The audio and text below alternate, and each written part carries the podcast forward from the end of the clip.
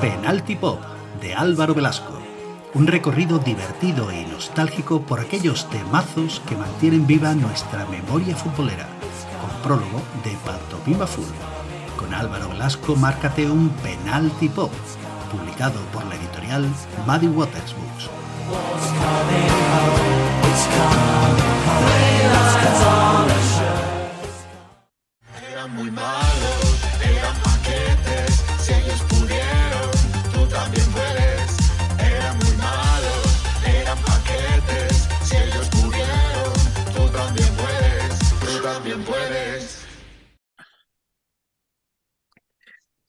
Ya estamos aquí de nuevo en Paquetes y Jackie San ¿qué tal? De nuevo con tu sudadera de Cobra Kai. ¿Qué tal? Efectivamente. Sudadera de Cobra Kai, que no es de, na- de nada flipado y nada nerd. Pero bueno, Me bajé, me pues bajé la promo de, me bajé la promo del videojuego de Cobra Kai para la Play 5 y joder, no mierdón. Sí, ¿no? Uh, es que Durísimo, los ¿eh? videojuegos de licencias así eh, rápidos y tal, eso pinta mal. Durísimo. Eh, vamos a eh, saludar al invitado y luego contar cosillas de turno, porque si Eso, no luego que nos así es como se hace, nos han el dicho. invitado ahí mirando todo el rato y tal. Adri, Adri López, los miembros del Senado Paquete. ¿Qué tal ¿Qué estás? tal?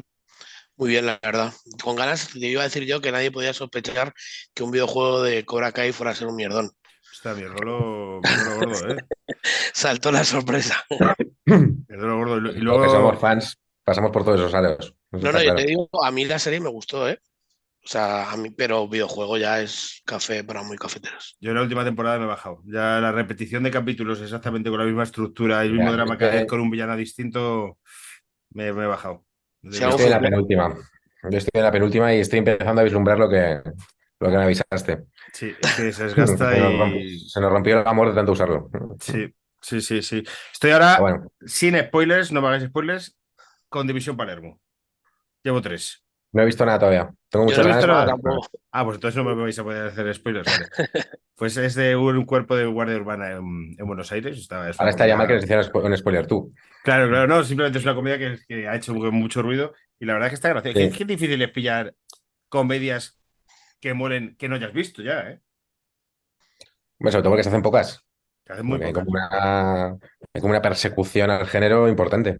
Pero ese comentario ha sido muy de tu padre diciendo, ya no se hacen comedias No, pero hubo una época de 10 años, pues eh, de, de- del 2005 a 2015 o quizá menos, pero que pues, la época de The Office, Brooklyn, eh, Unbreakable Kimmy Schmidt, eh, eh, Parks, que es que había comedias, eh, 30 Rock, un montón. Aquí en España la misma eh, Siete Vidas, que estuvo un montón de años y tal, y ya el señor Iñaki, porque el que no sepa, Iñaki fue guionista de toda la, de toda la serie. De Siete Vidas, entonces. Hecho, eh, fíjate, este año en los Globos de Oro, las, las películas nominadas a Mejor Comedia han sido Las Almas en Pena de Inisherin, Un comedión. no es comedia, Babylon, que no es comedia, eh, todo toda la vez en todas partes, que pf, tiene cosas de comedia, pero yo diría que no es comedia, Puñales por la espalda, que yo, yo diría que es un judonit, y El Triángulo de la Tristeza, que puede tener algo más de comedia, pero bueno. O sea que, En el título no lo tiene, ¿eh? no sé qué película es, pero título- la de Ruben Östlund, yo no la he visto, tiene un punto de vista ahí como muy irónico de las altas, de las clases altas y tal, pero tanto como es una comedia. Y a ver Es que no, sido es que eh, Las- gustan. las mejores series de comedia en los Globos de Oro, ¿cuáles han sido las nominadas? Mejor serie de comedia estaría. Mejor, luego de la mejor serie de comedia musical. Abbott Elementary lo ganó este año, joder, no, no, no, no soy Estaba capaz, Hawks, ¿eh? estaba- el año pasado era Hawks y aquí en, el- en Wikipedia sale hasta 2021. Este año no me acuerdo cuál era. The Beer, una Beer, ¿eh? Solo Beer. Hacks, miércoles y, De Beer. Pero Sí, yo no lo veo nada, nada comedia, ¿no? A eso voy. Y Yo miércoles no la he visto todavía, pero creo que no es. A mí me ha encantado, ¿eh? Pero, pero no la veo nada comedia. Creo que, que todo lo que no sea claramente drama se engloba en comedia. Es comedia, ¿no? Se mete ahí, sí, sí, claro. Se mete Lo ahí. que es comedia ¿Ves? es la anécdota que nos va a contar Iñaki San Román de unos paqueters que ocurrió este Bueno, bueno, sábado. bueno. Hay que mandar, sí, sí, antes de empezar con, con el tema de hoy, hay que mandar un saludo a David Barbosa y Coloal, que son dos paqueters que me escribieron el sábado a las 8 y 10 de la mañana Y no estaban ni haciendo running ni paseando al perro. Sí, sí. Estaban eh, en un after viendo paquetes. Vale. Droga real, ¿eh? Paquetes. Y además, efectivamente, efectivamente. Además, me adjuntaban foto, que no sé si la, si la podéis ver aquí, si no la comparto, ¿eh? Pero bueno, A ver. la veis un poco. No, no se ve muy bien. Pero bueno, para los de iVoox es básicamente pues un after y gente viendo paquetes en un after. No tiene mucho. O déjame No compartir pantalla y la, y la pongo Bueno. si quieres. Eh, y nada, me pareció un detalle maravilloso. O sea, decir una cosa que te anima a seguir adelante. O sea, otros programas tienen como historias de superación personal y tal. Nosotros tenemos que la gente está en un after. Eh, parece ser que, pues hombre, que, que no iban a trinar Anjus, no vamos a entrar en más detalles, pero bueno, eh, me venía a decir eso. Y, y a mí me hizo muchísima ilusión, muchísimo. Se lo mandé a Álvaro en plan de, fíjate, hemos, estamos- hemos conseguido pues uno de los hitos. Míralo, míralo, ahí están. Brutal, brutal. Eh, estoy intentando tratar de identificar si conozco ese after. Es que yo ya hace mucho tiempo que no voy, Es hermano mayor mal, ¿no? pero Sí, No, no sé, no- sé. la mala influencia. bueno, pues ahí estaban mientras, o sea, quiero decir, mientras hacían cosas de after, pues Pues acordaron de nosotros. Eso, pues, hombre, a nosotros pues, nos hace mucha ilusión. Nunca te acostarás sin saber una cosa más, ¿no? Y estaban apurando hasta el último minuto. yo le voy a mandar saludos también a un paquete de Cáceres que me saludó el sábado y que fue el que en su día nos mandó la foto de que habían quitado el cartel de Liumber en Cáceres. Es verdad, es verdad. ¿Y te lo volviste a encontrar? Eh, no, no, nos mandó un mail, nunca, nunca lo di Ah, vale. y, y este sábado coincidimos en un bar cuando yo salía, estuve en una boda, pues salí de una boda y me dijo, pues yo fui el que mandé este mail. Eh, que, bueno. Hablando de esto, voy a, abrir, voy a ir abriendo el mail porque hay algún mail que tenemos que leer antes de empezar con el, con el programa de hoy. Eran muy porque- malos, eran paquetes, arroba gmail.com. Ahora que aprendemos idiomas, lo voy a decir en inglés. Es verdad. Eh, porque ya nos, nos mandáis pocos mails, pero alguno hay. Entonces, hay un 11. Este no lo abras, Iñaki, para que te haga más gracia al recibirlo. Sí, o de jugadores con nombres graciosos que aluden a la sexualidad.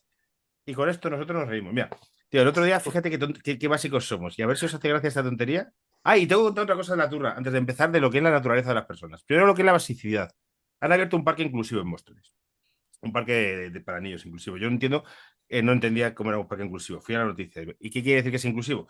Que el tartán del suelo es de diferentes colores para que los niños con deficiencias visuales puedan llegar a los columpios, que, tiene eh, espacio para entrar con sillas de rueda y girar las sillas. Y es un parque, eh, además, está hecho de forma inclusiva para eh, niños y, y niñas de diferentes géneros y tal. Y eso está muy bien. Pero llega el párrafo en el que decía que estaba en la calle Nardos. "Qué tontería. Es que dije, ¿qué, qué Me tonto alegra el día eso. El humor. Calle Nardos, ¿eh? ¿Qué, qué os parece? Solo, solo veo Pues- yo aquí el humor. No, no, no, hombre, es, es muy gracioso, es muy gracioso. Que el primer parque Estaba esté, número le puede venir bien, pero bueno, tampoco igual. Pues el calle Nardos 69 sería, ¿no? A llenar 269 ya es lo mejor. Para un parque inclusivo que esté en la calle Nardos, el primer parque inclusivo, bueno, a lo mejor solo veo yo. Calle Nardo 69, donde está el club ese de Alcorcón, ¿no? De El- amigos con ganas de. Guau, eh, tío, eh, hago muchos chistes al día sobre el curro, es que hacemos muchos estos chistes de ese sitio. Ah, que, que Tú un no parque que es al lado de la calle Nardos puede llamar a otro tipo de público. O sea, puede que haya un cruce un poco incómodo entre los niños que buscan un parque inclusivo y otro tipo de clientela. Pero tú, Iñaki, ¿sabes lo del local de Alcorcón? De, de- eh, que hay un sitio en Alcorcón. ¿Sabes de lo que estamos hablando? No, no, no. Pero que es un sitio ¿No? como de swingers o de intercambio de parejas o qué. No, no, no, va, que va, que va. Si son- ¿y pa- ¿Cuántos sitios de intercambio de parejas hay en Madrid? No, Claro. había que encontrar, había que encontrar un nicho que no estaba todavía explotado. Es un bar, te voy a decir el nombre del bar. Y ahora te desarrollo eh, de qué trata el bar que está en Alcorcón. El bar se llama Pajas entre colegas. Bueno. A mí me gustan mucho los negocios que son claros. O sea, que es como, Sí, hay mi madre la fruta, me parece que es un sitio que es como Cañas y tapas. eh, inequívoco. ¿Quieres tomarte, ¿quieres comerte una, tomarte unas cañas y unas tapas? Vete a cañas y tapas. Pues Perfecto. Pajas entre colegas. Y es el, el primer local de España para, para hacer. eh, ellos lo venden como el primer local de España de afecto masculino. Qué bonito. Afecto masculino, ¿no? De afecto. Eh, pajas entre colegas, No, pero- club de pajas. Es un club de pajas, lo que sea un club de pajas, vamos. Lo que viene Pero siendo que no nos ha pagado nada por esta broma. Eh, ¿Verdad? un club de pajas, hostia, si ya tiene hasta fotos en Google como por dentro. Venga, Pero, vamos a pues, joder las cookies del, de ordenador. Es, es un sitio. Vais a tener que dar luego muchas respuestas. Tiene taquillas. bueno, pa- pajas entre Que colegas. luego proyecto el, proyecto la pantalla en el curro y de repente el otro día con Bracer, si hoy con esto, soy un tío que disfruta masturbándose con otros hombres. Joder, hay fotos. Sí, sí, sí. Eh, somos una asociación Eh, de ¿cómo grupo que-. ¿Cómo que hay fotos? Hay fotos. Google, Google reseña con foto. No, estoy Sí, hablando en la hombre, web, en la web. de Ah, la en la web, en la web, en la web. Tienen un logo que son cuatro manos. La verdad es que el logo podría ser de manos unidas, pero claro, ahora mismo ya. eh, Pero, pero el de manos unidas se pueden despegar, ¿no?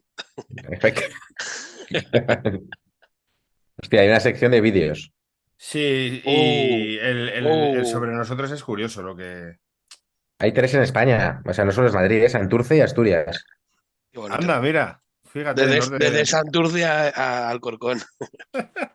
Hay una opción, hay una pestaña que es ¿Quieres ser actor porno? Bueno, quieres. O, eh, O decir, puedes, ¿no? puedes, claro. Me mola mucho el sobre nosotros. Que es como también un poco, ¿no? El sobre El- nosotros es para, como para leer entero. eh, Lo que pasa es que no quiero que nos baneen, pero. Pero el sobre nosotros es un poco como le gusta, ¿no? Como el final, ¿no? Del viaje. Sobre nosotros. Madre mía. Eh, en las reseñas hay un tío que pone una reseña ne- negativa ¿Vale? al sitio. y el local le contesta. Eh, la reseña negativa dice: De primeras, mucha higiene no hay con esos sofás de tela. Que asco, por el amor de Dios, no concibo esa cena de verdad. Y para que haya un baño unisex, se supone que es para hombres. Muy bien. En la reseña negativa aprende a poner las comas. Y le responde el propietario del local: Buenos días. Sí, existimos. En primer lugar, para escribir una reseña hay que haber estado en el local. Esos sofás de tela se cubren con telas que después de cada evento se lavan. Proporcionamos toallas para poner encima de la tela con la que cubrimos los asientos, toallas y toallitas para higiene. Lubricante, no tenemos ningún aseo ni sex, puesto que tenemos dos para una mayor higiene del personal que acude. Anímate y compruébalo tú mismo. Anímate. Esto, está a 10 minutos de mi casa. Además, hoy he ido al Corcor a, a Porteveos, tío, me podía pasar. Hay eventos, estoy viendo la, la- la agenda. Tienes la agenda calentita, ¿no? Sí, sí. Bueno, Cuidado, eh, cuidado, que hay un, que hay un concurso. ¿y, y un concurso y quién lo gana?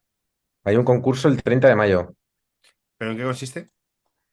Pues lo estoy mirando a ver. Se llama Fase 1, yo te haré, yo te haré que te corras primero. Una batalla en la que el objetivo es. Joder, es que esto no sé si nos van a cerrar YouTube. Viene a decir, eh, en términos de vaca lechera, lo que es como acabar el primero.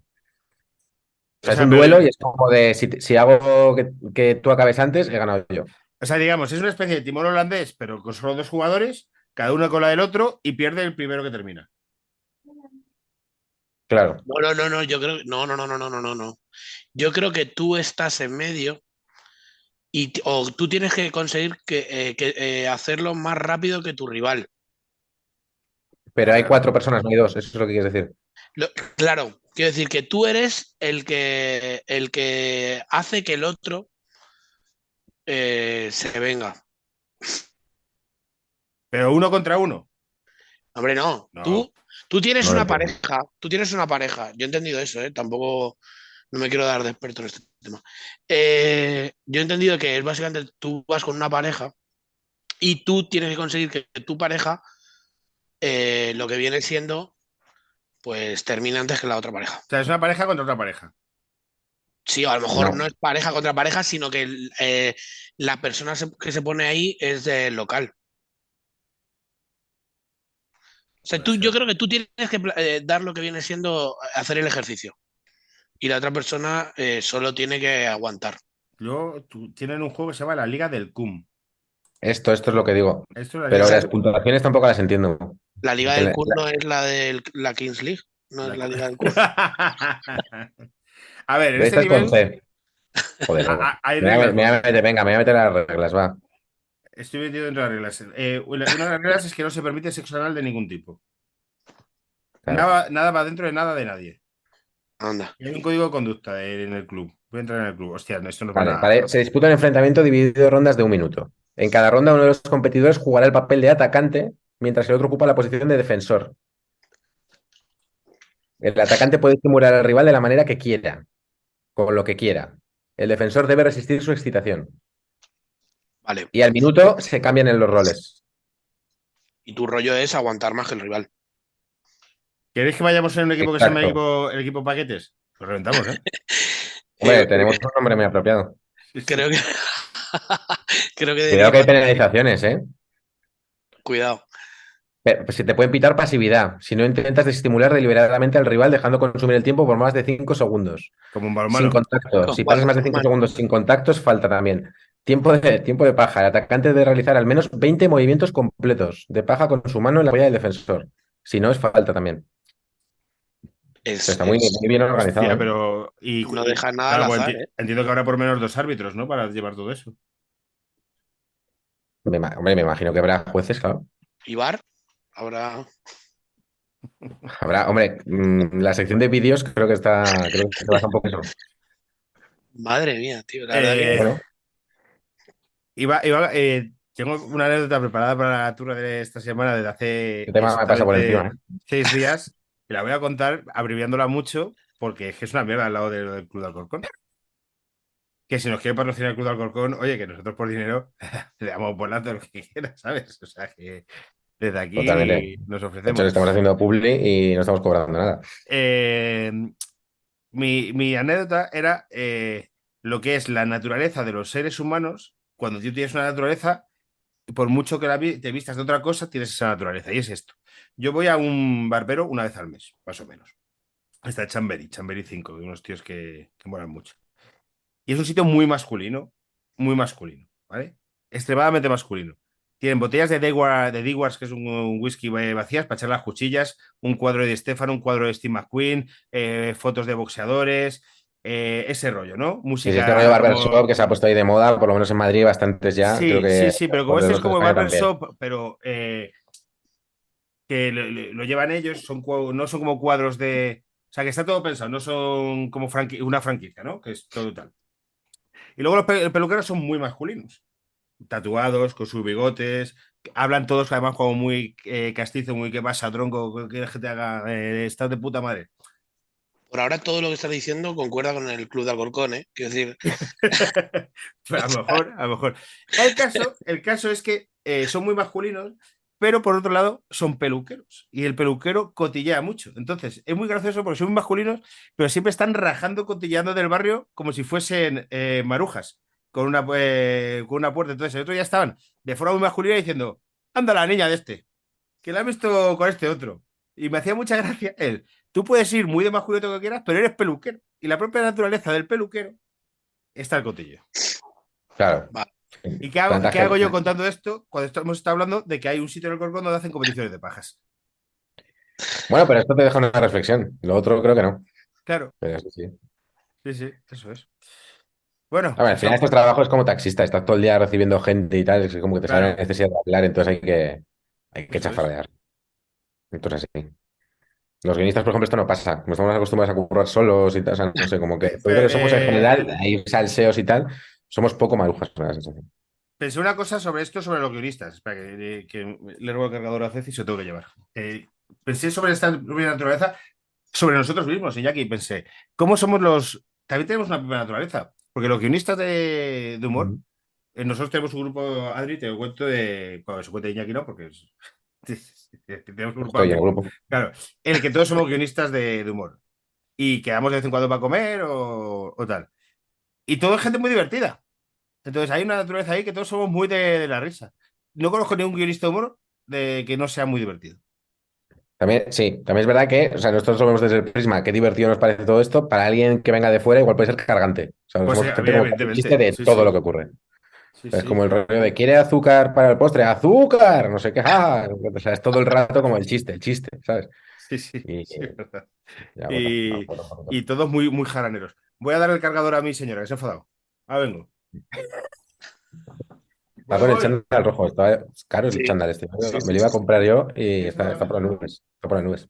hombre, Bueno, podemos ir introduciendo, mientras Álvaro se va y vuelve, podemos ir introduciendo el tema de hoy, que, que- que realmente no sé cómo hilarlo con lo de las pajas. Se nos ha complicado, se nos ha complicado el tema. Hoy, de hecho, era programa profundo, es lo que estoy diciendo, Álvaro, que, que de hecho Sí. mm, hemos empezado con las pagas y se ha roto. Hoy era el programa para Ah, cafeteros. que tenemos, que tenemos el 11 de. Espera, el 11 de, que todo esto de, de jugadores que aluden a la sexualidad. Ah, ok, que todavía Pero no se me ha dado Guillermo vale, Fernández. vale, vale, Hoy, no, perdón, hoy va a ser muy complicado remontar, ¿eh? Os lo digo. Sí. Vamos con esto ya- y, ya nos ponemos panequitas. Portero, portero, Leandro Chichizola. Defensas, Ah, claro. Po- Pollack, Fuchs, Mertesacker y Follador. Follador. Fue un jugador Directamente. de los años Sí. 50. Vi- Visconti Follador. ¿Quién era follador? Eh, folladores, vamos. Pollatos, Lamela, Mamas y Mateta, desde centro campo. Vale. Delantera, Huevo y Pénez. En el banquillo, eh, José María Romero Pollón, Elano, Vergasola, Arteta, Mamadou Diarra y entrenador Chocho Job. Pues bueno, Chocho Job. No sé quién es.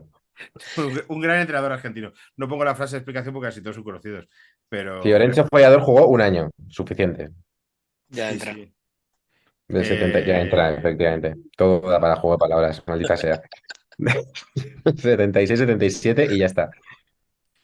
Y nada, pues eso. Que un saludo a Guillermo Fernández. Ya nos podemos poner panenquitas, ya estamos. Bueno, sí, por favor, Adri, pon un poco de orden porque acabo de buscar Chocho en Transfer Market y ya me parece que es como la, la peor acción que he hecho con un teclado en mi vida.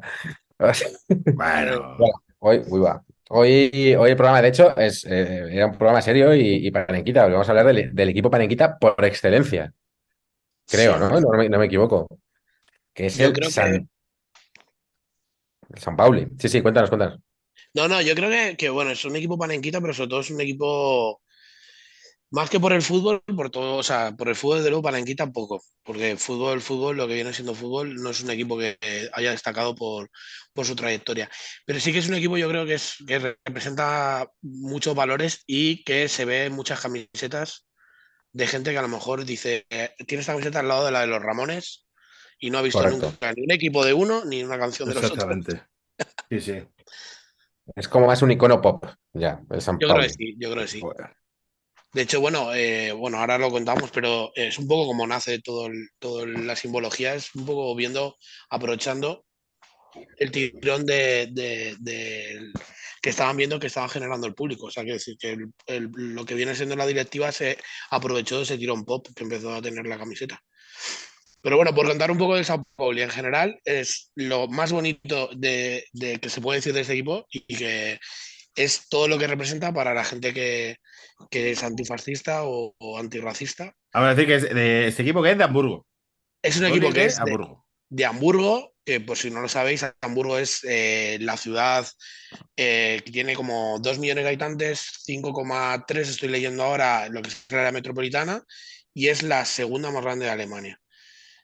Eh, pero es la más, una de las más ricas y no la más rica. O sea, para que veáis... eh, es- típico- Hamburgo y Frankfurt deben ser las dos ciudades más ricas de Alemania, ¿no? Sí, Hombre, también. Múnich, Múnich también. ¿no? Múnich es como la más rica de Europa, ¿no? O algo así. Sí, yo creo que, que- creo que donde había más millonarios o multimillonarios de Alemania era, era Hamburgo. Pero bueno, eh, es cierto que, que todo, bueno, es al final una ciudad con un puerto enorme, creo que es el- de los más grandes de Europa, el segundo por ahí. Eh, tiene, está al lado de Berlín, súper bien comunicada, en el norte de Europa, donde se maneja todo el cotarro de la pasta. Buenas Y- hamburguesas y- también habrán. Fuera de coña, las hamburguesas nacieron en Hamburgo. Me digo yo, ¿no? Lo suponía. Hombre, eso es claro. así. Eh, y luego, justamente, como en todos los sitios donde tienen mucho dinero, normalmente tienen mucha desigualdad. Y, y entonces ahí es donde empezó a nacer en- a mediados de los 80 todo un movimiento punk que es lo que lleva a convertir a la ciudad en un símbolo de antifascista en general, con, por ejemplo, la casa ocupa que más años tiene, de todo- que más longeva de toda Europa, ¿no? que es la Roteflora. No sé si habéis estado en Hamburgo, es una ciudad hiper recomendable. No hemos estado. Sí, no, no sé, yo No lo- sabía todo esto. Es Yo una creo Es que la ciudad entera es, es un símbolo antifascista. Yo pensaba que no, que, que sería una sección, o sea, una, una parte. No, es, es o sea, la eh, Sao Pauli, el barrio, eh, al final Sao Pauli es un barrio. De, y es lo que Vale, aparte de San Pauli, dices. Sí, es, es el- la parte antifascista. Pero bueno, es curioso que eh, adivino que será la parte en la que estaban los curritos. O sea, una parte, una zona que está industrial, Hamburgo y tal, tendrá a los ricos por un lado y luego estarán los barrios obreros y tal. Y me imagino que San Pauli será uno de esos, ¿no? Sao Paulo, típico barrio pescadores, eh, que poco a poco fue evolucionando y al final se convirtió en un donde eh, empezó a aflorar todo el movimiento Ocupa. O sea, al final todo ese barrio empezó a ocupar, empezó a, a- a quedarse con un montón de edificios, entre ellos el estadio de, de el Millerton, que, que fue un poco una ocupación, entre comillas, porque, bueno, el equipo tiene una trayectoria, se funda en los años eh, 1910, pero al final no tiene una, una trayectoria de éxito. Él solamente había estado una vez en, en primera división hasta, hasta los años eh, 80 y pico. Y, mm, y solamente, básicamente, o sea, y básicamente eh, lo que pasaba es que la gente de- del barrio, la gente que estaban ocupando los, los edificios, también le gustaba el fútbol. Y el, y el equipo rival, que era el Hamburgo, representaba un poco a la afición de extrema derecha y empezó a ir a este campo y poco a poco, poco a poco empezó a echar a, a la gente que cantaba cánticos racistas, a la gente que estaba alimentando otro tipo de ideología y, poco a poco fue haciéndose fuerte en el estadio hasta que se dio cuenta que si empezaba a invertir en el, en, en el equipo iba a poder también tomar el control y así es como, como se convirtió en, en un club que desde el, desde el primero hasta el último está súper implicado en temas sociales y, y en temas relacionados con política. ¿Eso desde qué época has dicho, perdona? De siempre, ¿no? No, es a mediados de los 80, más o menos a Ah, mediados vale, de los eso te iba a decir en 80. los 80, claro, porque en los 40 Bueno, bueno. No, no, no. Con este sea, 80, auge- vale, vale. Claro, es, es un poco, es increíble porque al final es un equipo que, ya te digo, ha estado ocho veces en primera división, 19 en segunda, o sea, ni siquiera es un equipo consolidado en segunda división, ahora está en segunda división, Eh, y solo tiene siete copas de Hamburgo, que para que os hagáis una idea es como la Copa Claro. de Cataluña, Claro. pero ni siquiera, porque solo compiten desde tercera división, o sea, lo que viene siendo la segunda vez de aquí, hasta, bueno, la- ahora no se llama segunda vez, como eh, hasta la categoría que quiera apuntarse, quiero decir, a un equipo federado, y solo tiene siete copas de Hamburgo y tiene una copa de ganador de, de segunda división, nada más. Y sin embargo tiene más de 11 millones de, de seguidores y más de 600 eh, fan clubs por todo el mundo. Fíjate. O sea, es, Joder. el ter- es el cuarto o el quinto equipo por eh, ingresos de merchandising de Alemania. Hostias. O sea, es un canteo. Decir, Es que hay una parte militante ahí y hay una parte de postureo también. Hombre, claro, por supuesto, al claro. final es un... Como todos los símbolos, al final pues los coge... A decir, camiseta Eh, del Che Guevara, este rollo, ¿no? Eso es, exactamente. Al final lo que, lo que empezó, o sea, el, el símbolo, la Jelly Rogers, no es el escudo de... La Jelly Rogers es la típica calavera con las dos, bueno, esta camiseta. Em, es la típica calavera con las dos tibias cruzadas. En la Jelly Rogers básicamente entró un, a mediados de los och- de los 80 entró un punky al estadio de los muchos que estaban entrando con la bandera. Poco a poco se empezó a hacer eh, eh, o sea, habitual en, en el fondo y poco a poco vieron que la gente quería eh, identificarse con esa bandera, se empezaron a hacer camisetas y cuando el- la directiva se dio cuenta de que había un negocio, dijo, pues creo que voy a empezar a, a adoptar ese- esa simbología. Pero ya te digo que el escudo, mucha gente piensa que es el escudo de San Paulo y el Sao Paulo tiene un escudo con unas torres, que es el emblema, es el escudo de la ciudad. De hecho, estoy en la tienda ahora mismo en la, en la página web del San Pauli y es Vas como picar, picar. la, la portada eh, está la, la calavera, o sea, no aparece el escudo del equipo. Y lo primero que te ofrecen son camisetas que, pues, eh, no Claro. place for homofobia, fascismo, sexismo, tal, o sea, es A ver, más, es- eh, más como eso, eh, elementos políticos. Luego ya te tienes que meter en la colección de hombre, tal, no sé qué, para encontrar la camiseta del equipo, por ejemplo, ¿no? Algo que no ¿En qué- pasa en el equipo del mundo, ¿no? Que, que lo primero que te vendan sea una camiseta como con un mensaje político y luego ya la equipación. ¿En qué división está ahora mismo el San Pauli? está en segunda. En segunda. Bueno, Está en segunda división de Alemania. Y, mm, y bueno, básicamente, eh, bueno, eh, eh, Sao Pauli es un equipo que tiene, lo tengo aquí apuntado porque es que son muchísimas disciplinas. para- o sea, tiene equipo de rugby, de ajedrez, de bolos, de boxeo, de balonmano, de tenis de mesa, de ciclismo, de gimnasia, de petanca, de triatlón, de maratón, de fútbol americano, de vóley playa y de fútbol para invidentes. Y en ninguna ha conseguido nada. Y, y- y- y de futbolín también. Sí, no, no, tiene de todo y de hecho, vamos, eh, lo último que hizo es a unas chicas de Voli Playa les empezó a patrocinar. Es lo que lo último que empezó a hacer ahora.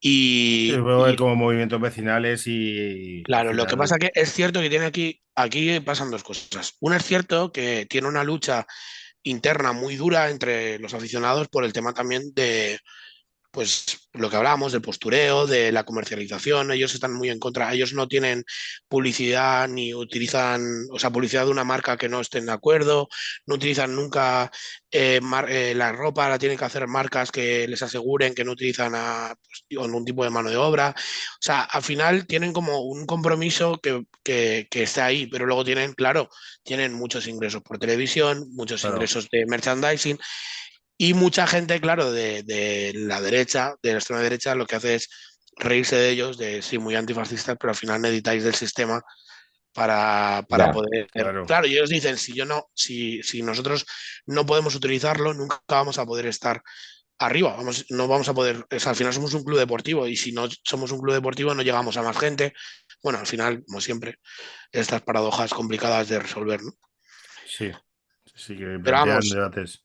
Anécdotas tienen mil. El dos, o sea, 2003, el club está a punto de desaparecer y al presidente ¿El, club de quién es?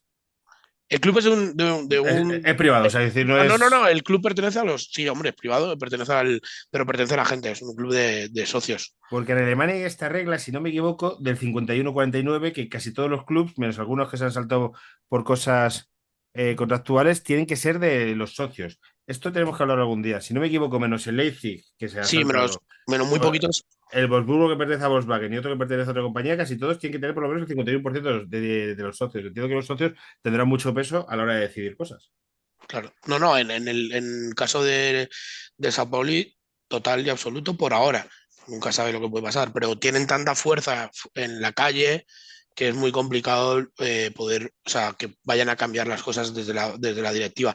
De hecho, yo creo que ese es el gran, eh, la gran ventaja o el, o el- o el gran éxito de este club respecto a otros que abanderan a la izquierda o que aficiones que abanderan a la izquierda. Es que realmente ellos están controlando el club. Sí, es por la ley esta que se llama el 50 más 1. el 50% más un voto tiene que estar en manos del club y de sus socios, menos algunas ex- excepciones que hay. Pues eso, lo he dicho, el Wolfsburgo pertenece a una empresa o porque yo creo que son anteriores a que se pusiese. Wolfsburgo es de Volkswagen de toda la vida, ¿no? Claro. Y el Bayer Leverkusen es de, de la Bayer, De la, Claro. la farmacéutica. Y el Leipzig, que es Red Bull Leipzig, creo que se asaltaba. O el Hoffenheim, uno de estos y también caía más gente. Bueno, Adri, que te he interrumpido el 2003, que casi desaparece porque ¿qué pasó? Nada, bueno, el típico, eh, todos los equipos eh, empiezan a, a tener una crisis de, de el fútbol negocio, siempre tiene un momento en el que o has hecho bien las cosas o, o el dinero se Claro. impone ante todo. Y la manera que se le ocurre es vamos a sacar una camiseta eh, marrón, porque eso es otra cosa. La mayoría de la gente piensa que el color de Paulo es el negro, pero ellos juegan de marrón. Eh, y, y juegan con una camiseta, o sea, sacan una camiseta ma- marrón con un lema en el que pone Salvador, que, que básicamente eh, era como un símbolo de la gente que estaba aportando 20 euritos a que se salvara el club. Bueno, pues en nada de tiempo consiguen vender más de 100.000 camisetas hasta el punto de que agotan el color marrón de camiseta en toda Europa. Hombre, No, se po- no existía, no había stock de camisetas marrones en Europa, no podían sacar, no podían vender más camisetas y empezaron a sacarlas en otros colores, porque, o sea, para que veáis una idea de lo que, lo que significa ahora mismo la marca Sao Paulo en el mundo. Claro. O sea, es increíble lo que han llegado a hacer, de, ya te digo, unos supuestos mm, eh, gente que tiene una ideología y que al final eh, ha conseguido mover a todo el mundo y que también el San Pauli, esto lo estoy diciendo sin saberlo, pero entiendo que es así, dentro de los movimientos LGTB, sea uno de los clubes favoritos de los aficionados al fútbol que pertenezcan al, al colectivo, porque es un club que siempre se ha mostrado, pues igual que el rayo que dice hasta la camiseta, por mucho que esté No. Martín Presa ahí. No, no, no, no, no. No. La afición La no afición es del rayo. eso que el, que el club. Claro. Bueno, eso es, por el caso del Rayo que luego hablaremos, es particular porque la afición es una cosa y eh, Raúl Martín Presa y su, su directiva otra. Pero entiendo que eso es eso, que sea un, equi- un equipo, pues, al ser eh, ellos que se declaran LGTBI friendly y sus gradas libres de odio homófobo, que es el único equi- equipo que yo sepa que, que esto lo ha hecho, o ha hecho una declaración en esta línea, que ya lo podrían hacer todos, también te digo. Pues que también ahí tendrá otra vía de merchandising. Es que es curiosa la paradoja entre el merchandising Claro. Y, y eh, un equipo de esta ideología es curioso y al final joder, eh, genera pues dilemas. Mira, más dilemas, por ejemplo, la manera que tuvo de, de expandirse el equipo y de expandirse lo que viene la afición del equipo es, eh, hemos hablado de esos punkis que empiezan a entrar en el estadio, es, eh, que, querían, que querían básicamente ver fútbol y no les representaba el equipo de Hamburgo, el equipo grande. Eh, poco a poco, como no tenían, no tenía afición, estaban jugando en tercera división, pues mm, nadie les... No tenían, o sea, ocupaban gradas vacías, por así decirlo. Poco a poco se hicieron fuertes, esa ideología empezó a calar en el club en 1990 vuelven a primera división eh, empieza, eh, y sobre todo pasa otra cosa muy importante, que es que entran las televisiones privadas. Que, esa es la gran paradoja, volvemos a lo mismo. En televisiones eh, privadas entra dinero, cómo se gestiona eso, etcétera. Bueno, pues Sao Paulo lo que vio es una oportunidad de eh, converger con la televisión. La televisión pública, ¿qué hacía? Pues como pasaba con televisión española, sacaba el partido, narrado súper plano, los goles, eh, estudio estadio y para casa.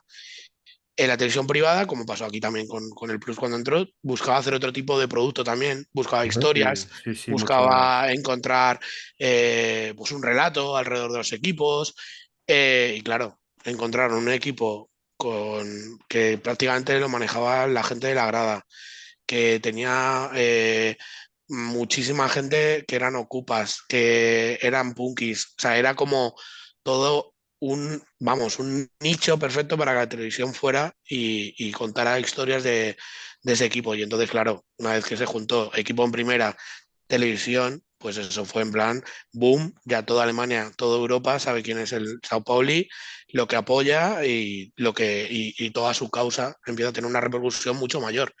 Pero igual, la gente al principio era muy reacia. Entra a la televisión, dinero, cómo se va a manejar esto, eh, esto es un negocio, nosotros estamos en contra del fútbol negocio. Ese tipo de Eh, paradojas y muy que entre gente de la grada en gestión no puede hacer que también haya radicales, porque joder, al final de las gradas, no sé, todas hay radicales, que Sí, puedan sí. también Claro. entrar dentro de la gestión y eh, generar violencia.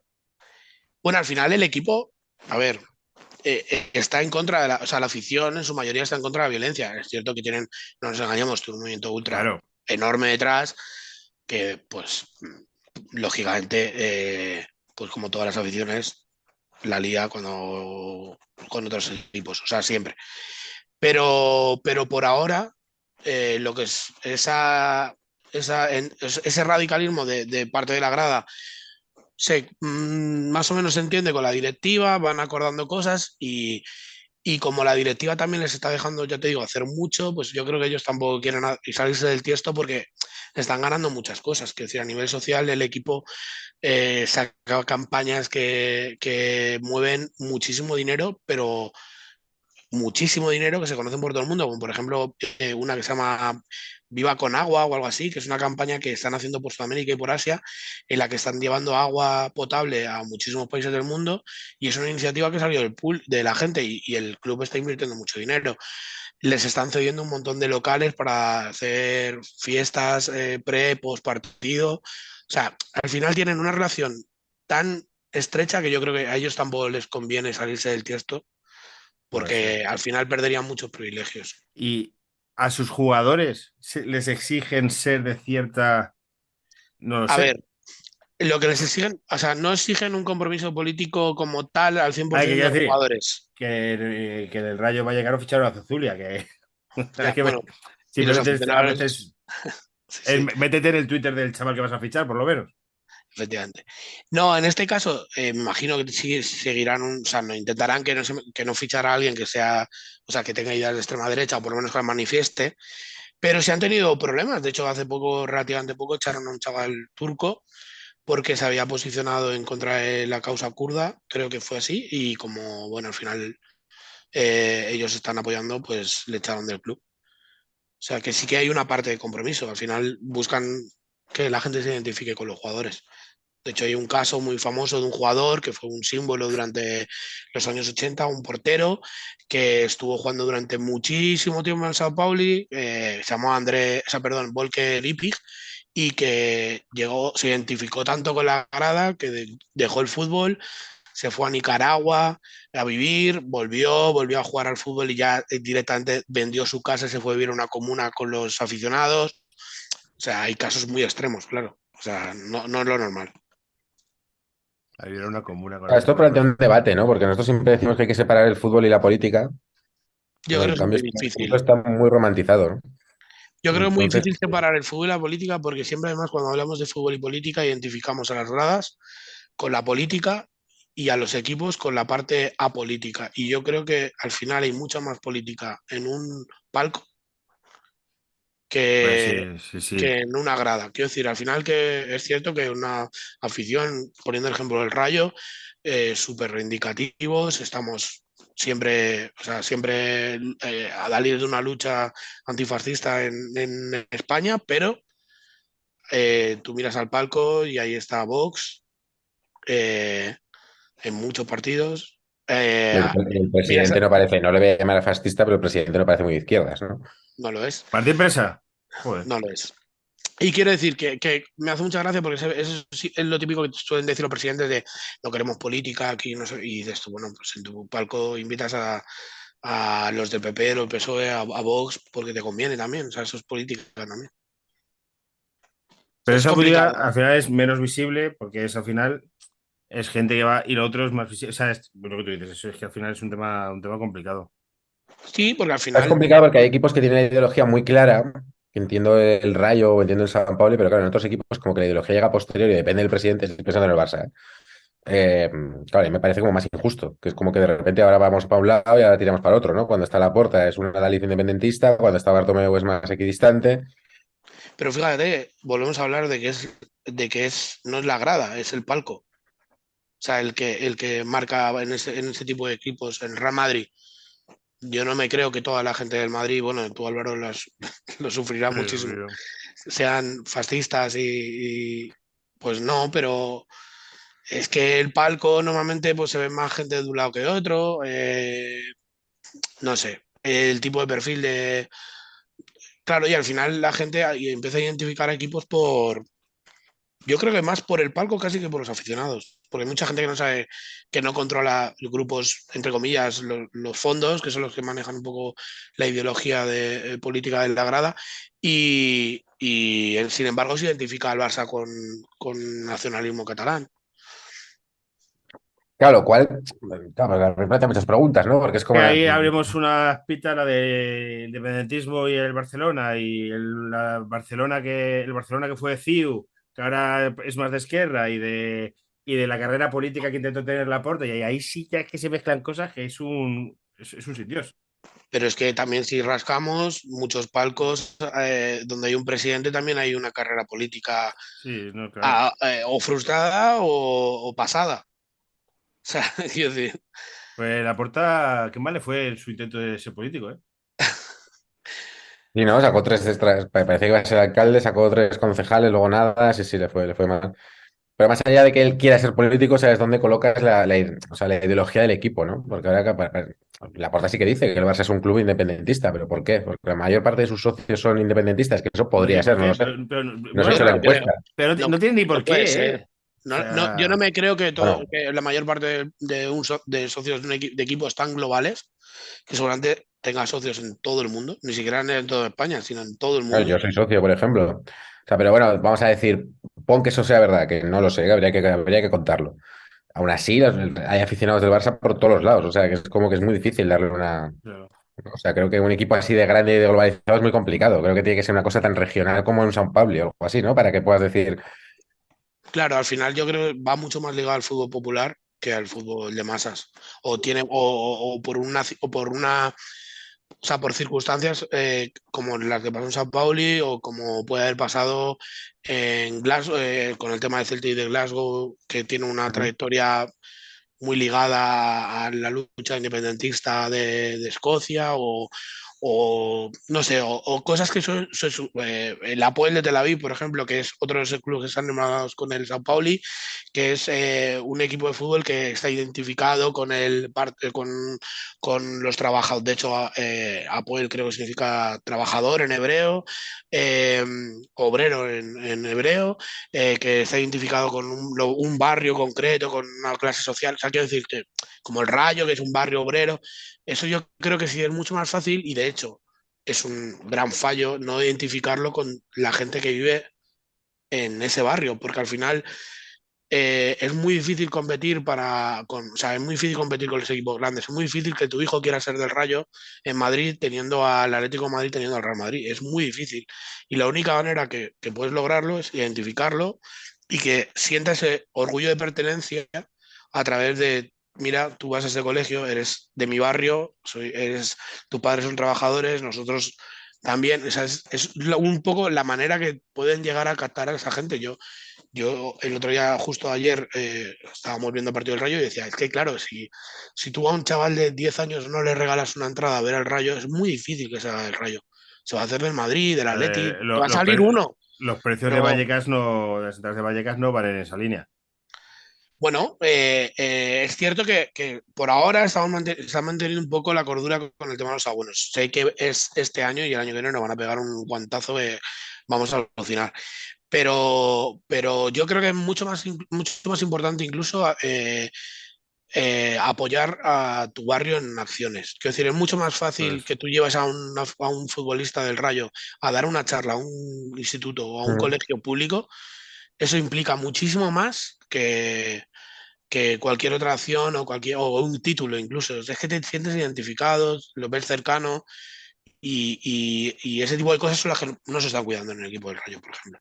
Y que en el Sao Pauli, pues sí que se hizo y sí que se está consiguiendo. Ya te digo que estaban haciendo que gente que es de Italia, de Francia, de Alemania, de Argentina, se identifique con un, con un equipo y esté pagándoles. A ver si nos pueden ayudar gente que nos escuche que no sea de España, por curiosidad mía, y nos cuentan qué imagen tienen del Rayo Vallecano fuera de España. Si la imagen que tenemos nosotros es tan potente fuera de España.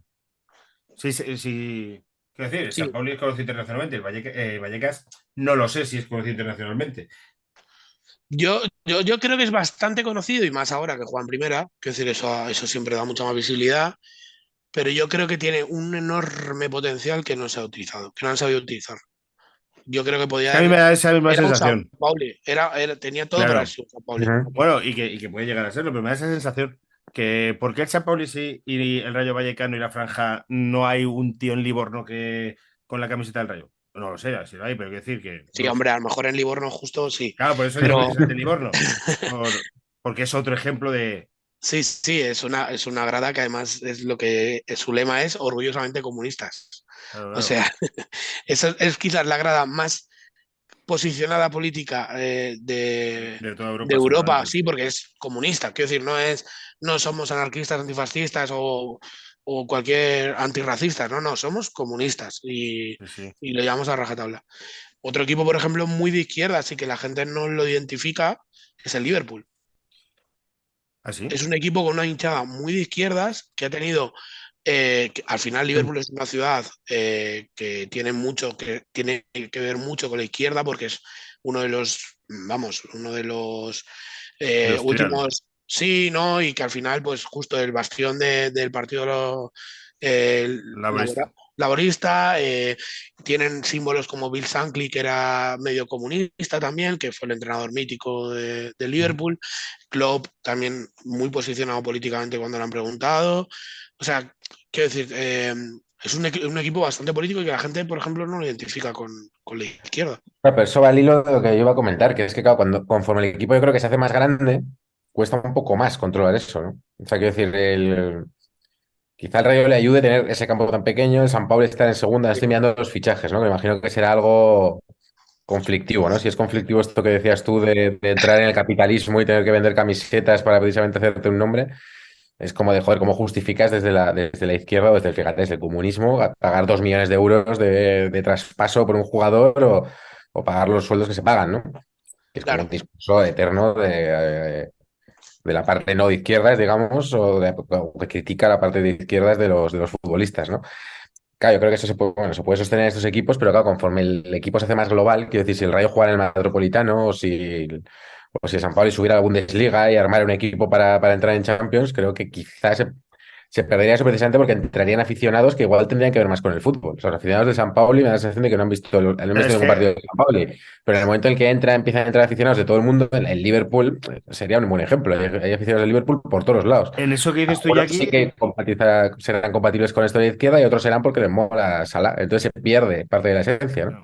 hay una pescadilla ahí que se de- muerde la cola, ¿no, Iñaki? En plan, crecemos para propagar nuestro mensaje, pero si no, no crecemos, si crecemos se pierde nuestro mensaje, pero si no crecemos no llega nuestro mensaje.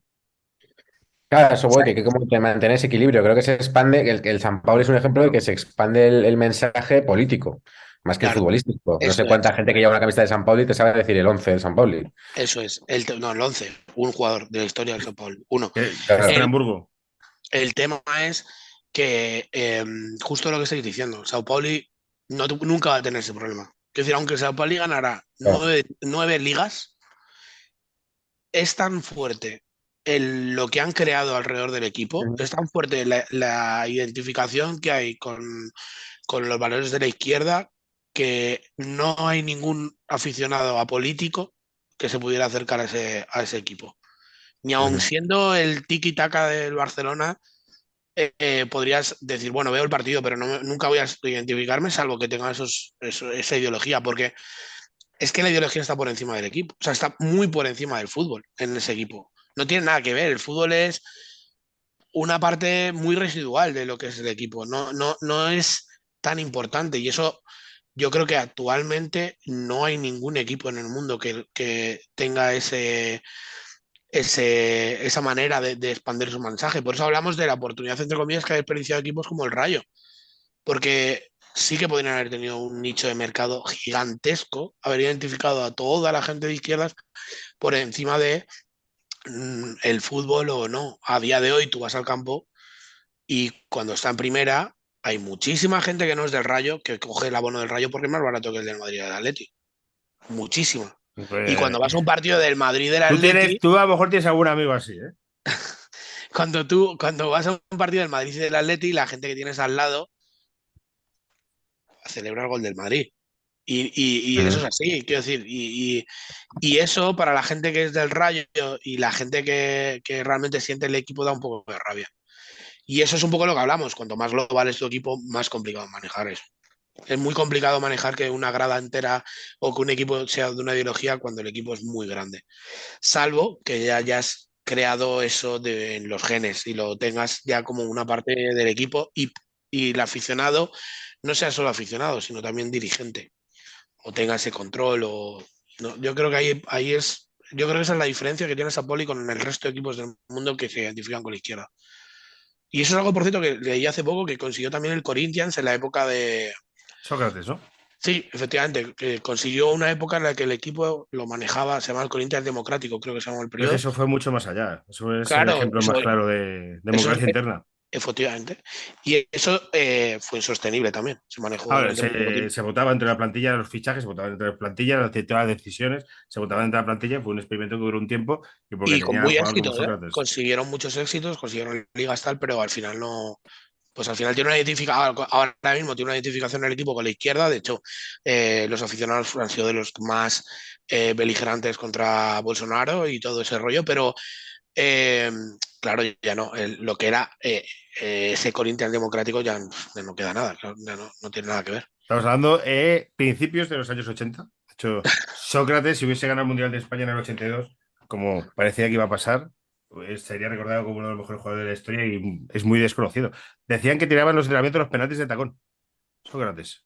Madre mía. Bueno, que tenía como una dureza en el pie. Que lo de fútbol y política espero que, porque yo veo que nos van a crujir otra vez a comentarios hoy. que nos van a Hombre. Pero es que, joder. hombre, es- yo creo es que el está muy, está muy tratado, ¿no? no, O sea, pero dicen, es que hay gente que dice que no se puede mezclar fútbol y política. Yo por lo menos soy de los que creo que la política está en todas las decisiones de nuestra vida. Que, que una acera mida de lo que de un tamaño, un autobús sea de un color, o todo, al final hay política en todas las cosas. Y en el fútbol tiene que haberla, por definición. creo yo. Y al final hay muchas cosas que tienen que ver con política, desde el precio de las entradas en un sitio hasta eh, la afiliación pues, política del presidente de la Federación Española de Fútbol. Es que son muchas cosas. Entonces, al final hay Sí, la o sea, lo que a veces duele, te lo digo desde la óptica barcelonista, es como que te metan en un saco de que el rollo de que el Barça es esto, por ejemplo. El Barça es un ejemplo. Claro. De que es el Barça es un club independentista. Y entonces es como de, bueno, depende, hagamos un censo y yo, pues si de repente sale que el 98% de los socios son independientes y yo no soy, pues vale. Entiendo que, me- que soy un, que soy un infiltrado, pero si no, ¿por qué? ¿No? El Barça tiene que emprender determinadas acciones, ¿no? Creo que fíjate, sin- no seré yo el que defienda a Bartomeu, pero eh, cuando todos los altercados del 1 de octubre y tal, se, se intentó que el, el Barça, joder, eh, se mojase mucho en ese sentido, que sirviese como foco, como sitio de manifestación y tal. Bartomeu se opuso. Hay una cosa ahí que. A mí me parece no una buena termino- decisión. Creo que el Barça no tiene que entrar en eso, no tiene que ser una, un arma, arma política. Habrá otra gente que pensará que sí. Pero yo creo que cuando se habla de mezclar eh, fútbol la política, yo creo que puede ser eso. O que una, de una afición, mm, ya sea como de vamos a ir contra estos porque considero que son independentistas vascos o porque considero que son eh, fachas. Y de repente es como de, bueno, igual hay gente como que solamente quería ir a ver un partido de fútbol, ¿no? Creo que es ahí donde está lo, lo peligroso. Y creo que el San Pauli es una, es una excepción maravillosa, quiero decir, porque se organiza así, porque toda la afición como que corresponde a eso y tal, también por, la, por el tamaño que tiene, pero que a mí por lo menos no me da la sensación de que tenga que alentar a que sea como de, "Venga, que cada equipo eh, represente un color y que cada equipo sea como un, un partido político, ¿no? Sino que creo que tiene que ser más Eso no. transversal. Eso es imposible pase.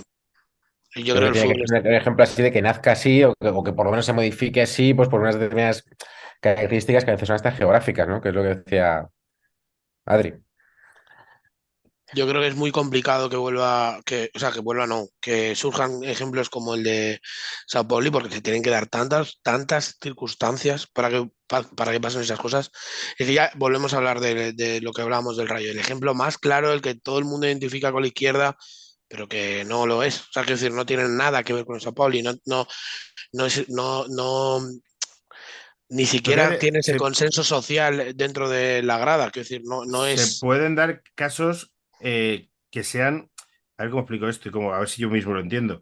Eh, el caso del equipo este de Alcobendas, el Intercity, que fichaba con Bitcoin y todo esto. Era un equipo con una ideología claramente libertaria y anarcoliberalista y fichaban a la gente, les pagaban en Bitcoin. El equipo se iba a tomar por culo. Ese es el, Dux, el Dux Gaming, el, este, el el, Dux- sí, que se iba a tomar Sí. por culo, si no me equivoco, ¿no? El Dux Internacional, ¿no? Sí, Bueno, pues sí, también era creo que lo, lo- lo votaron de la liga por, por algo, por Este impago. año, sí, este año creo que lo han echado, sí. el Inter de Madrid, sí, que se ha terminado, se ha terminado muriendo.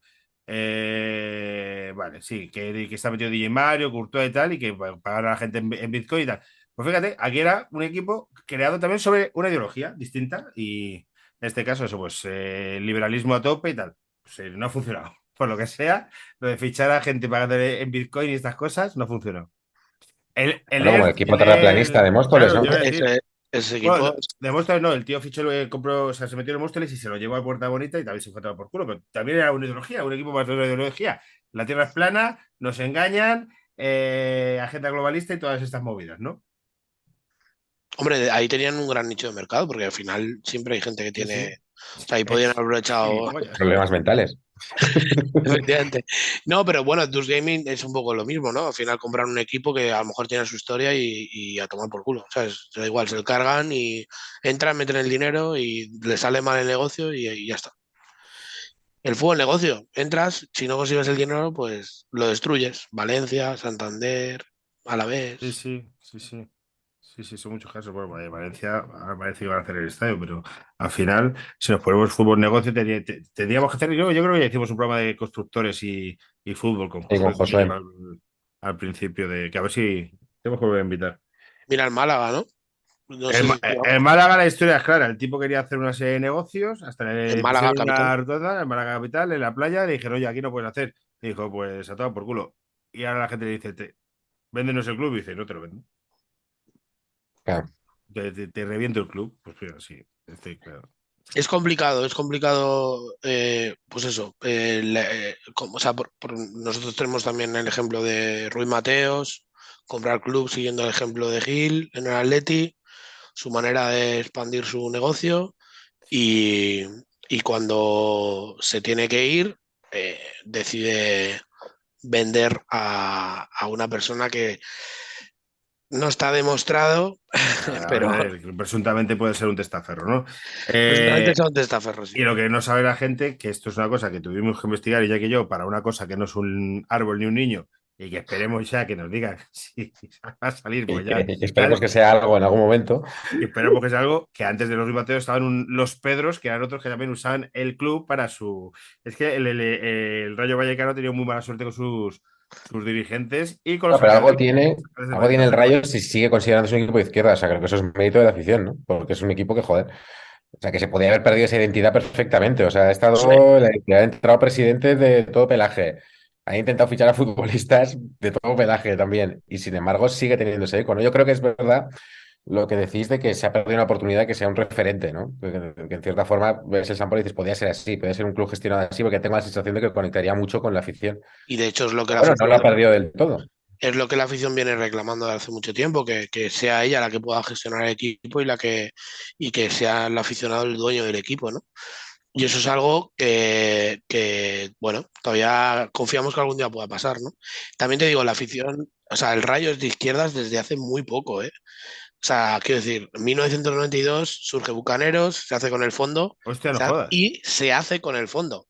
Ahí en el fondo, 1992. Ya con Luis Mateos fondo- en el equipo. ahí en el fondo había gente de ultraderechas y, y les, e- y les echan y, y el equipo empieza a tener esa, esa ideología muy, muy, muy de izquierdas, aunque sea un equipo de barrio, etcétera, etcétera, etcétera. O sea que quiero decir, todo al final es un proceso y, y yo creo que hubiera, hubiera estado perfecto si hace 11 años, creo que 11, 12 años, no, 11, bueno, van a salir ahora 12 años que entró Martín Presa y si hace 12 años eh, se hubiera podido, se hubieran podido quedar con el- el- la gente con el equipo. Eh, recordamos que se vendió por menos de mil euros, Claro, sí, sí. Asumiendo la deuda y todas estas cosas, pues. que la deuda nunca, Había una deuda detrás, ¿no? Que decir, se vendió por Había una deuda que pero se pactó. alguien que metiese pasta. Pero se pactó con Tebas esa deuda y no se sabe muy bien qué pasó con ella. Tebas muy ligado también a la familia Ruiz Mateos. Bueno, al final, Sí, sí. eh, No, y a grupos religiosos que. Efectivamente. Si, nos ponemos aquí ya a sacar de acá. es que, al final es hablar de, de, de Y la obra- de religión, claro, de la obra, que es de repente surgió esta persona que, que era de la misma afiliación religiosa, por así decirlo, y, y le vendieron el equipo. Hubo una entrevista muy famosa. todo la- presuntamente, ¿eh? todo presu- no, eh, por ahora, por ahora no presuntamente. Es, son- sí, sí, sí, era una sí, familia del. Opus y un y una persona del Opus y le vendieron el equipo. Eso es verdad. Eso es verdad. Lo que pasa que no sabemos eh, qué había detrás. Eso nunca se sabe, eso nunca se va a saber. Pues se sabrá cuando el club entre en otras personas y hagan una audito- auditoría y. Pues, Eh, cuando, temprano- cuando hace, cuando hace una auditoría, bueno, es un club que no sé si estoy muy, saltan- muy al tanto de lo que es, ah, o sea, aparte de la, de, de- de la parte deportiva, que es espectacular. Estamos viendo unos años muy locos con el mejor entrenador de nuestra historia, pero, pero lógicamente la parte extradeportiva estamos hablando de un club que está eh, prácticamente en la ruina, o sea, eh, más ruinosa, con un, un- con muy pocos ya trabajadores, con un equipo que era una, uno de los mejores equipos femeninos de la historia de la liga, que está eh, ya en segunda y a saber hasta dónde va a caer, con un entrenador eh, acusado de, de, eh, de- de declaraciones hipermachistas. O sea, quiero decir, está en una degeneración el club tal que es increíble que pueda estar donde está en la parte deportiva. No, no tiene sentido. Iraola huele a Premier. Y es ¿eh? increíble que se siga considerando de izquierdas, yo insisto, o sea, es que la afición... En los comentarios machistas, el otro vinculado al Opus, o sea, es todo un poco... Es increíble. Es increíble.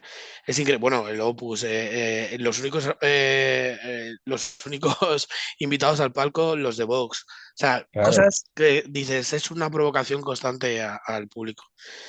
Pero bueno, es, es algo con lo que se vive. Y sí, efectivamente, Iraola, ya hablando de la parte deportiva, eh, huele muy mal, pero tenemos mucha confianza en él. Que en 1925 es el centenario y ojalá pueda estar él. 1925. estamos- Un O sea, bueno, como el Rayo no- 2025, perdón. Te voy a decir, porque no pueden pensar tan a largo plazo, que estos equipos el año que viene puede hacer un año malo y Bueno, hay que creer. aquí hay que pensar a corto plazo. Hay que creer, hay que creer. Has comentado un poco por encima otros equipos que son de izquierdas. Sí, hemos estado hablando, o sea, he hablado un poco de los primeros equipos de los que he hablado, son de, perdón, en 1924, y de repente he dicho Clink, digo, no, 1925, no, Es el año que viene, 1924, bueno, el año que viene. Claro, por eso digo que tiene que estar, tiene que aguantar una, una temporada más, por lo menos. No tendréis a Catena, que lo ha pillado Sasuna, pero podéis tener el resto. Bueno, bueno, ya veremos, ya veremos. Catena, otro, otro que se me darán también para preguntar de Móstoles. Y al final, ya está, está perdido. Eh, yo tengo gente que la ha visto mucho por Móstoles, o sea que la familia debe estar viviendo todavía por allí, ¿Por Móstoles, pero por las calles o por los bares? por las calles, por las calles. Que hablando de eso, de, de equipos de izquierdas, hemos hablado de, de- Yo he mencionado un poco los que estaban. Los que sí que tenían ahí un poco de, de relación, de vínculo con el Sao Pauli. lo el que más, el Celtic. Celtic y Glasgow están súper hermanadas las aficiones. eh, y es un equipo que, bueno, cuando vino aquí a jugar contra el Madrid este año, ¿no? ¿Jugó en Champions? Jugó, jugó. Yo me crucé con muchos hooligans ahí por, por la puerta. Estaba, eh, OK Diario puso un artículo precioso alabando a esa afición y destacando sus virtudes. Y Está siendo eh, sí, y, y es el día posiblemente que más banderas republicanas se han visto nunca en el Santiago Bernabéu. Llenaron todo el fondo de banderas republicanas, muy bueno, de banderas republicanas y banderas de, de las brigadas internacionales. O sea, es un equipo muy, muy, muy comprometido con, también con la lucha eh, antifascista, con muy de ideología de izquierdas, aunque son católicos. Eh, No te voy a decir, pero tiene una fuerte carga religiosa. Pues son los católicos y los Glasgow Rangers son los protestantes, ¿no? Efectivamente, y, y muy independentistas. De, de, o sea, Claro. y bueno, eh, ligados muy. También se ven muchas banderas de Lira, que decir, bueno, eh, tienen ahí su, su ideología extrema también en, en la, lo que se conoce como la Green Brigade, que es como los ultras de- del Celtic. Muchas banderas del País Vasco, muchas banderas de Cataluña también, cuando estaba la parte más, dura. Está mucho por ahí, sí. El que Glasgow, sí, sí, es un equipo como vinculado. Lo que pasa es que, ya te digo, la parte católica es verdad que, por ejemplo, el independentismo vasco tiene un papel muy, muy destacado, pero no siempre se pone en primer término, ¿no? Allí, en cambio, sí. Defienden igualmente el catolicismo que el, Sí, sí, el IRA. El otro equipo con el que, que mencionaba, el Apoel de Tel Aviv, pues es un equipo que tiene que estaba li- eh, ligado a un sindicato eh, que- mm, que fue el que lo fundó, que se llama Gistatar o Gisdatar o algo así. em, tiene una bandera, eh, o sea, es- el, el uniforme oficial es el rojo, tradicional bandera con retrato del Che, o sea, quiero decir, todos los paradigmas de afición de izquierdas y justo eh, están eh, su máximo rival representa todo lo contrario. Quiero decir, al Beitar. Eh, es, son como los dos equipos más importantes que están hermanados totalmente con, con Sao Pauli. Luego hay un equipo en, en Argentina que está este año en la liga, que por cierto me encantaría que yo trajerais un día a alguien que explicara cómo funciona la liga argentina, ahora con 28 equipos. Lo, lo hemos intentado alguna vez con David Mosquera, lo que pasa es que entre las, nos turras que, las turras que mete él, que desconectamos a la mitad y que no es sencillo, pero Es que es, es imposible seguir. necesitamos, necesitamos a otro argentino. Tenemos dos Sí, ¿no? argentinos. Y, Sí. junta, y juntarlos, ya sería. Eh, nada, y básicamente con ese equipo lo que tienen es- están ligados más que por ideología, que a lo mejor en un comienzo lo podían tener a día de hoy, es porque compartían colores. O sea, desde el inicio llevan los colores marrón. Como no hay muchos equipos que vistan de marrón, eh, Claro. ya se hicieron, se hicieron, se hicieron estar hermanados con ellos eh, de lo que se de los que se autodenomina la hinchada más fiel de Argentina. Y, y nada, bueno, ya pues hablar del Rayo, del Livorno, del Corinthians, Liverpool, eh, son los, los, los más cercanos, yo creo, los que todo el mundo conoce. Aquí en España, pues casi todos los equipos vascos están muy ligados con la izquierda, eh, el Celta de Vigo, el Depor, son equipos que están muy, muy ligados. El Cádiz. El Pero Cádiz vamos, también, ¿no? Claro, sí, sí. Sí, hombre, el Cádiz y el Rayo es quizás conjunta, o sea, Cádiz, Rayo Deportivo de La Coruña es un trío ahí de equipos. Yo, yo estuve en un Cádiz Rayo con, esta, con Adrián y otras personas, con aficiones hermanadas. Eh, pedo de los que hacen historia, ¿eh? de que a Adri y Samu casi les cuesta el matrimonio, de terminar en un, en, la- en un local en el que celebraban el eh, con una tarta que una persona eh, era su primer día después de salir de la cárcel. Eh, Eso, o Vale. sea, eso, eso es real. Eh, ahí Vale. se acercaron, eh, ahí eh, uno de nosotros, que no somos ninguno de nosotros, fue a coger tarta y se nos acercaron amablemente para decir yo, iros de aquí o os matamos. Correcto. Fue un día muy curioso. muy A ti te reconoció. Sí, fue lo que nos salvó la vida. Uno uno que me reconoció dijo, coño, el de paquete, no sé qué. Me dio un porro que me tuve que fumar, porque dije, pues me tengo que fumar esto, porque ¿qué tal? Me dobló prácticamente, me, me revienta y me tira al suelo ese, ese canuto y nos salvó de. Pero nos querían matar. Por, por- yo qué sé, por estropear la fiesta de uno que acaba de salir de, del Ah, estábamos- la verdad es que nos lo pasamos muy, muy bien. Sí, sí, sí, sí. No, lo pasamos muy bien. Ese, ese momento no fue tan bien, pero lo pasamos muy bien. Pero el rollo entre las aficiones hermanadas fue, fue muy divertido, la verdad fue muy. Sí, ahí justo este fin de semana también Atleti Bilbao, muy, muy, muy, muy buen rollo con el, con el Rayo. Y, y joder, justo nos decía la gente del Atleti, de, de Athletic de Bilbao, nos decía, joder, madre mía, es que eh, es el único sitio que podemos venir a Madrid sin que nos insulten, sin que vayamos Claro. por la calle del- cerca del estadio y no nos estén mirando mal, tal. Y digo, joder, madre mía. La verdad que, que, compli- que- que complicado de manejar todo esto. Y además Sí, yo, yo desde la óptica de una persona con un niño, digo, qué complicado empieza a ser manejar Bueno, yo creo para que, niños, que- ¿eh? Que cada vez está siendo menos complicado. Que era más complicado en el año 94. Con, Sí. con, campo, con campos que no eran todo, eh, zonas que no eran todas de sentado, que había zonas de pie, gallineros y menos eh, seguridad policial y tal. Quiero, quiero creer que cada vez es menos complicado. Que Sí, hombre, complicado, sí. Yo creo que que ha, sí. mejorado, ha mejorado mucho y mejorará mucho. Jo, pero a mí me da mucha rabia, ¿eh? Mira que yo tengo, o sea, yo tengo también mucha afinidad por un equipo de baloncesto, por el Fuenlabrada, y, y, y, justo la grada, o sea, las gradas de un deporte y otro no tienen nada que ver, ¿eh? Sí, bueno, ni los aficionados ni los jugadores, o sea, son. Y eso, eso me da un poco de rabia, la verdad. Pero, bueno, eh, es cierto que todo va mejor. Todo va mejor. Fuenlabrada Fuenlabrada va muy bien este año, ¿eh? Va increíble. El Va est- un tiro. Oye, una pregunta muy de, muy de ignorante. ¿El estudiante sí sería un poco el rayo del baloncesto? No. No, no. Yo creo que no. A ver, ¿eh? yo, no, yo creo que tanto no. A ver, para empezar, ellos- estu- estudiantes es todo menos un club de barrio humilde, ¿eh? No, no, son Eh, fijos, pero siempre tienen el rollo este como de equipo más, yo qué sé. O Y a la ellos- gente- la gente pija es del Madrid, de baloncesto de fútbol, y la gente así canallita y de bar es del Atleti y de estudiantes. Quiero decir, el equipo es de, lo que de- yo, la de- experiencia que tengo yo aquí, o de estudiantes y del Rayo, o cosas así.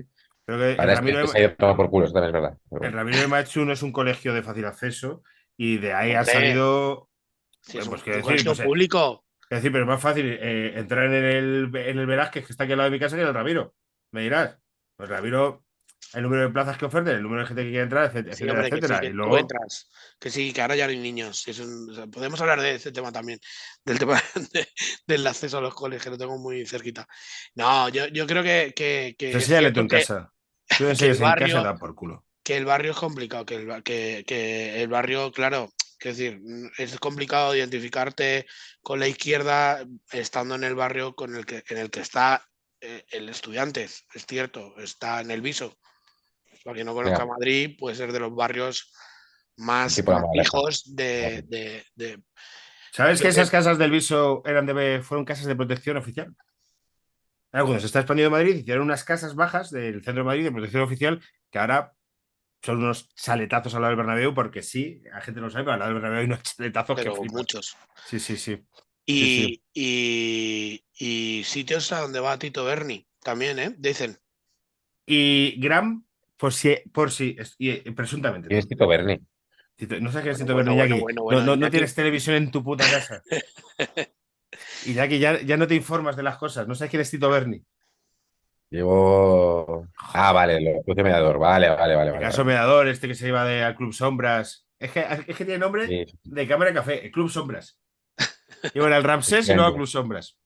Fuentes Curvelo, vale, sí, sí, sí, sí, sí. Sí, sí, que, que tiene Ahora fotos con unas prostitutas eh, sin camiseta y dice que, que estaba durmiendo sin camiseta y le llamaron a la puerta, salió a saludar a unas amigas. Y le liaron, sí, sí, sí, lo he escuchado. Una cosa lleva a la otra, me puse paquetes y. Que el Viso es un gran barrio para los que todavía no tengáis casa propia y tengáis que hacer algo con, con una amiga o un amigo dentro del coche. El Viso es un gran barrio. Ahí os lo dejo.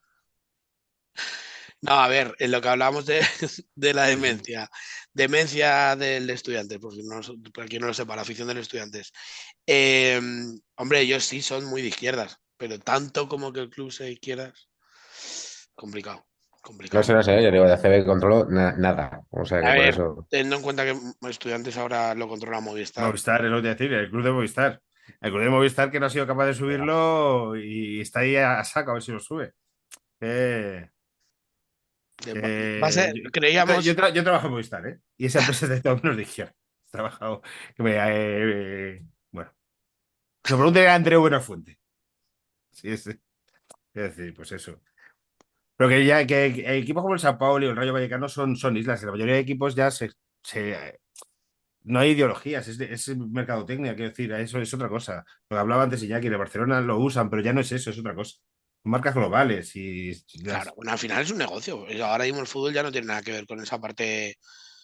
Yo creo, o sea, ya, ya es muy complicado hablar de valores eh, en el fútbol. Es complicado, ¿eh? yo creo, ¿eh? O sea, esa parte, eh, yo creo que, que de todo el mundo idealista y de. Yo creo que ya se está perdiendo y esto es muy de abuelo cebolleta, esta conversación, ¿eh? Sí, Vale. pero básicamente el grueso de nuestros oyentes son polla vieja como nosotros, ¿eh? Eso es verdad. Hay En Italia que- estaba, aparte del caso del Livorno, eh, el Lazio y la Roma, ¿no? Que se supone que era derecha e izquierda. No, no, no, no, extrema derecha los dos. No, no, ahí- Roma incluido.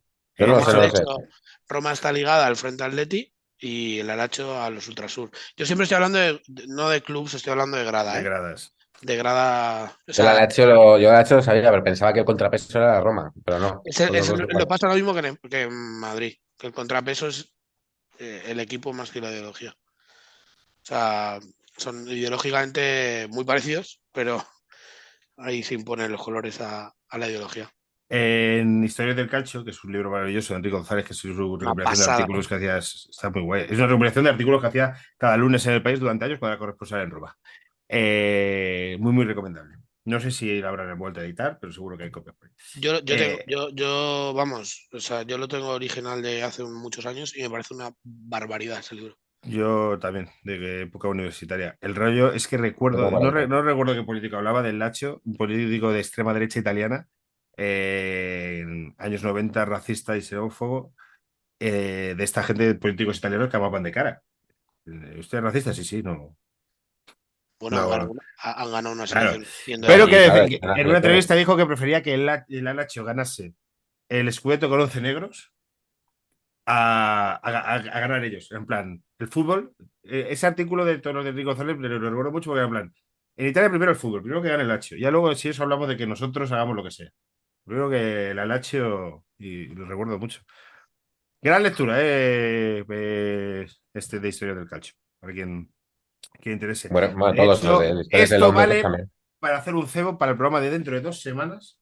Con Miguel Gutiérrez la libreta haremos un programa de libros. aquí. Bueno, bueno. Vamos a ponernos, vamos a ponernos serios.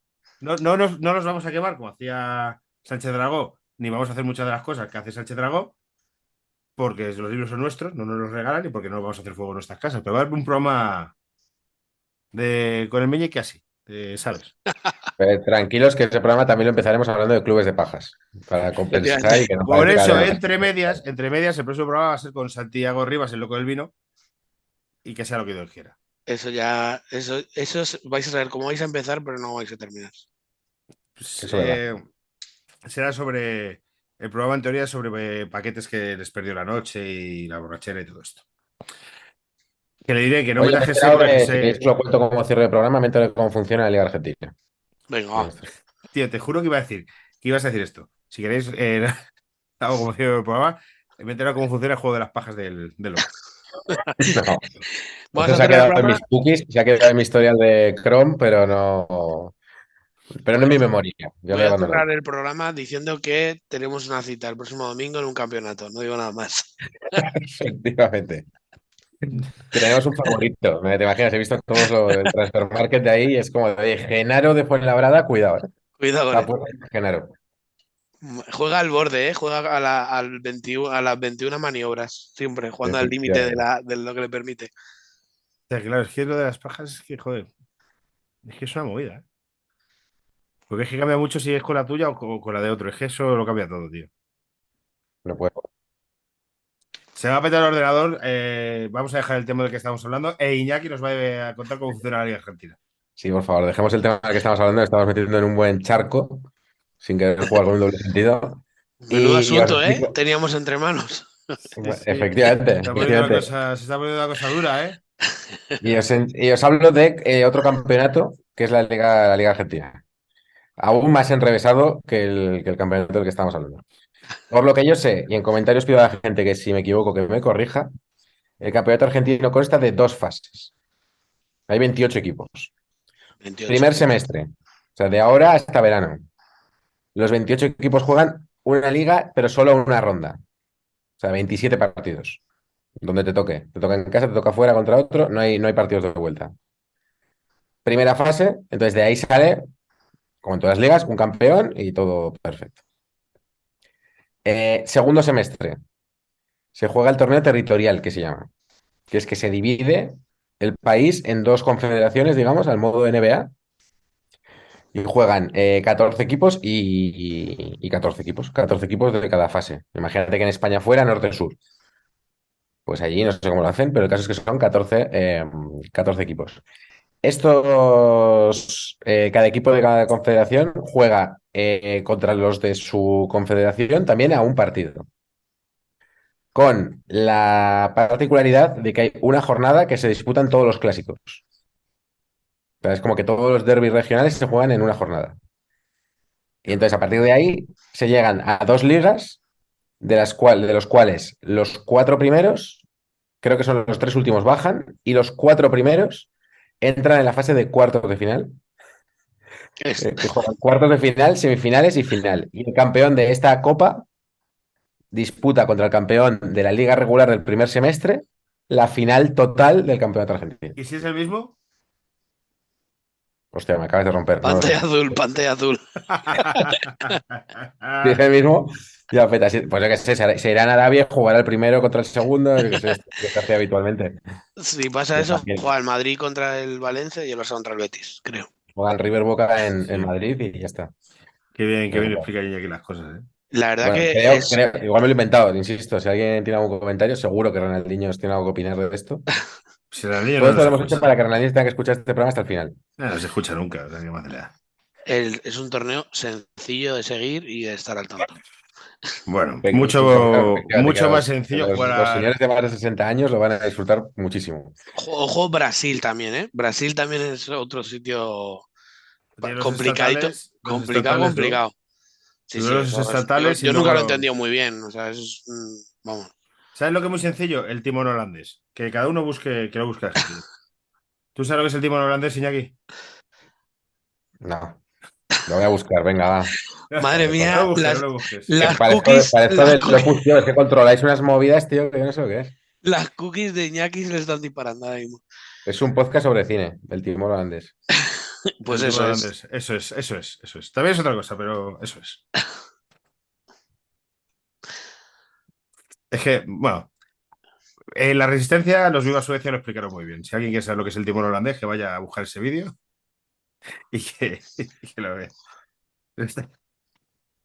Pero en el Vale, club de- vale, en lo, el lo he encontrado, lo he encontrado. La acabas de encontrar, ¿no? ¿Con vídeo o sin vídeo? Con vídeo, pero no, no, no voy a Pues, pinchar. pues. Bueno, Jackie, muchas gracias, Adri, muchas gracias. A ti, Adri, te veo el sábado. Nos vamos a comer a Ah, pero esto hay una peli de CSGI que habla de esto. ¿Ah, sí? Sí, sí, se llama Crampack. Ah, pero no habla del tipo holandés, ahí habla del, del chupercio de Nabo.